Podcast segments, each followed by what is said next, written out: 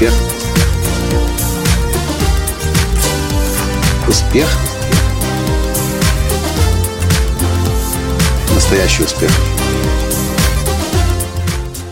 Николай, что, скажите, мне нужно делать, чтобы побороть страх сцены? Услышал я сегодня вопрос, как только сошел со сцены в Одессе после своего двухчасового выступления «Настоящий успех через продажи и лидерство в американской компании GNS». Здравствуйте! С вами снова Николай Танский, создатель движения «Настоящий успех» и Академии настоящего успеха. Хороший вопрос, не правда ли? Как побороть страх сцены? Я сразу же ответил, со страхом сцены бороться не нужно. Это хорошо, когда у вас есть это волнение перед тем, как выйти на сцену. Это говорит о том, что вы, вам не безразлично то, что будет сейчас происходить. Это говорит о том, что у вас есть ответственность перед людьми, перед которыми вы будете говорить. И страх сцены или это волнение, этот лишь излишний адреналин, его не нужно прятать то, что с ним можно делать, это, выйдя на сцену, тут же его в свое выступление внедрить в жесты, в движения, в голос. Этот импульс и начальный, первоначальный посыл. Каждый супер-мега успешный, величайший оратор, которых я встречал в мире, всегда волнуется перед выходом на сцену. И нужно различать волнение, которое может зашкаливать, и сердце может выскакивать из груди, из груди и паника. Паника это уже другая ситуация. Паника это там, где вы теряете, вас, вы теряете, начинаете терять сознание, у вас мутнеет в глазах, вы полностью забываете текст. Э, это совершенно два разных, э, две разные крайности. Волнение и паника. С паникой нужно работать через терапию, может быть через коучинг, может быть через технику эмоционального освобождения, простукивания, любыми способами терапевтической коррекции – ну, а волнение, оно на то и волнение, чтобы включить дополнительные ресурсы перед важным сообщением, перед выходом на сцену. Ну и еще. Для того, чтобы вы шли на сцену уверенно, даже если вы волнуетесь, даже если сердце выскакивает, даже если вы потеете страшно, для того, чтобы это максим, максимально минимизировать, минимизировать, вам нужно, конечно же, готовиться. И очень хорошо готовиться. На тренинге э, тренер нового поколения я рассказываю о пяти поводах для страха и того, что может пугать изначально. Первый повод – это то, что обо мне будут думать, если я провалюсь.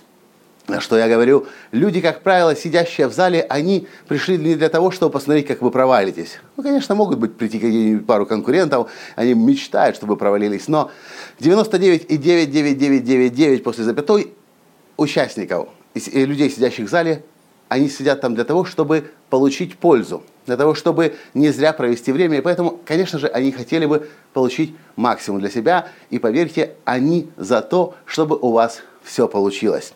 Вам может казаться, что у них лица какие-то грустные, брови нахмуренные, но э, это всего лишь то, что вам может касаться. В подавляющем большинстве случаев люди хотят, чтобы ваше выступление состоялось, а они получили пользу. Ведь ради этого они сегодня пришли. Второй повод для страха – что если я забуду, о чем я должен рассказать? В это, это, это очень серьезный повод. И здесь тебе нужно напоминать. Как? Один из самых простейших способов, конечно же, это что? Это слайды. Когда у вас есть слайды, вы точно не потеряетесь, потому что вы знаете, что зачем идет. Точнее, вы, вы можете не знать, что зачем идет, но нажимая кнопочку «Следующий слайд», вы видите следующий слайд, слайд и вы знаете, что говорить.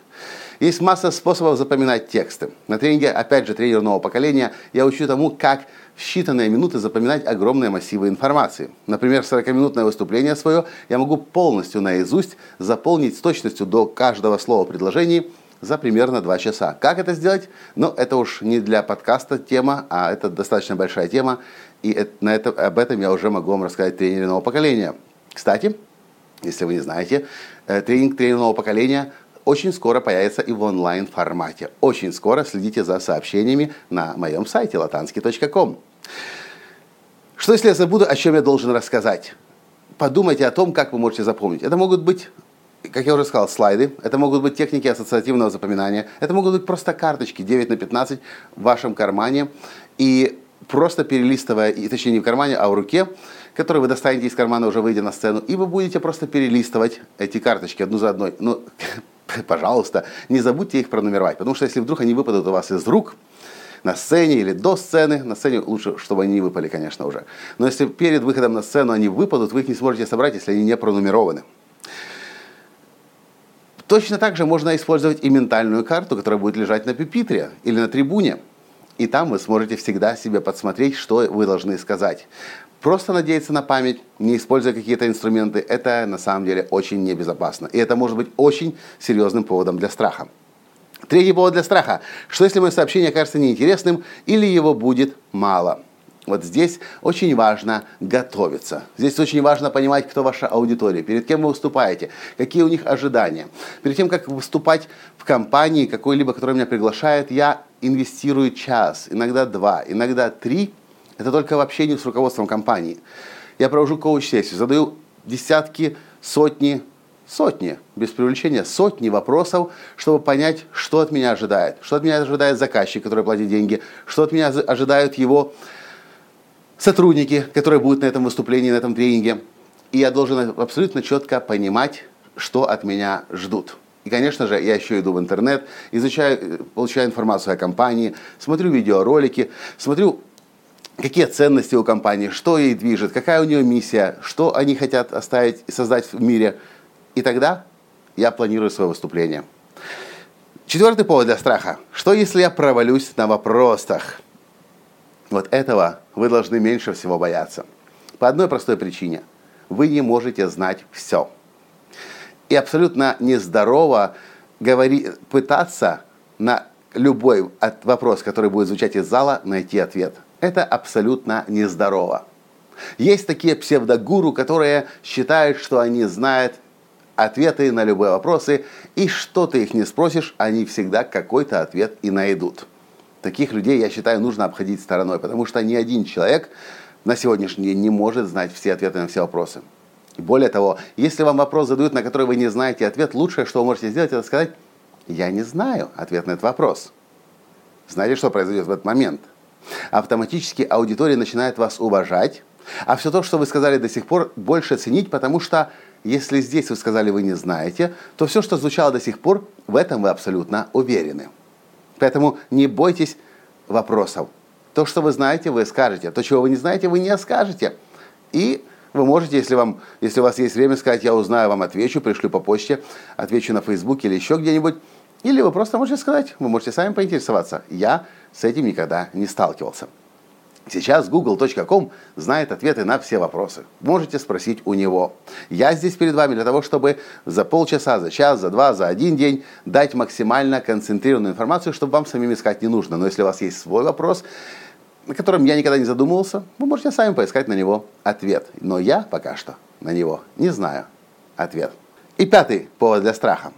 Что, если им будет скучно? И опять же, подготовка, подготовка, и подготовка. Нужно подумать обо всем.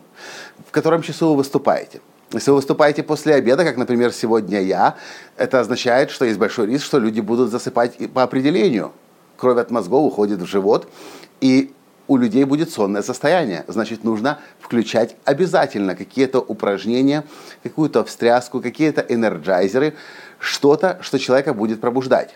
Мое выступление было сегодня после обеда после нескольких спикеров, после очень большого массива информации, после презентации новых продуктов, которые компания вводит на рынок, конечно же, у людей мозги уже кипят. Естественно, я должен это знать. Я должен об этом подумать и должен позаботиться о том, чтобы за два часа моего интенсивного экспресс-мини-тренинга люди не заснули. И мне это удалось. Почему? Потому что я понимал, что люди могут начать засыпать, потому что они просто уставшие. Итак, Пять поводов для страха. Что обо мне будут думать, если я провалюсь? Второй. Что если я забуду, о чем я должен рассказать? Третий. Что если мое э, сообщение окажется неинтересным или его будет мало? Четвертый. Что если я провалюсь на вопросах? Пятый. Что если им будет скучно? Какой один ответ обо всем этом? Прежде всего, подготовка, подготовка и подготовка.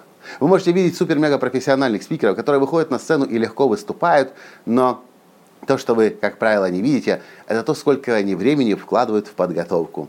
И каждый уважающий себя спикер инвестирует часы, дни, а иногда недели и месяцы для того, чтобы подготовить выступление. Готовьтесь и вы. И тогда у вас не будет поводов для страха. Останется всего лишь волнение, что есть нормальным, естественным и говорит о том, что вы переживаете, вы чувствуете ответственность, и вам не безразлично то, что будет на сцене происходить. На этом я сегодня с вами прощаюсь, и до встречи в следующем подкасте. Пока! Успех! Успех! Успех! Быть счастливым, здоровым и богатым. Настоящий успех!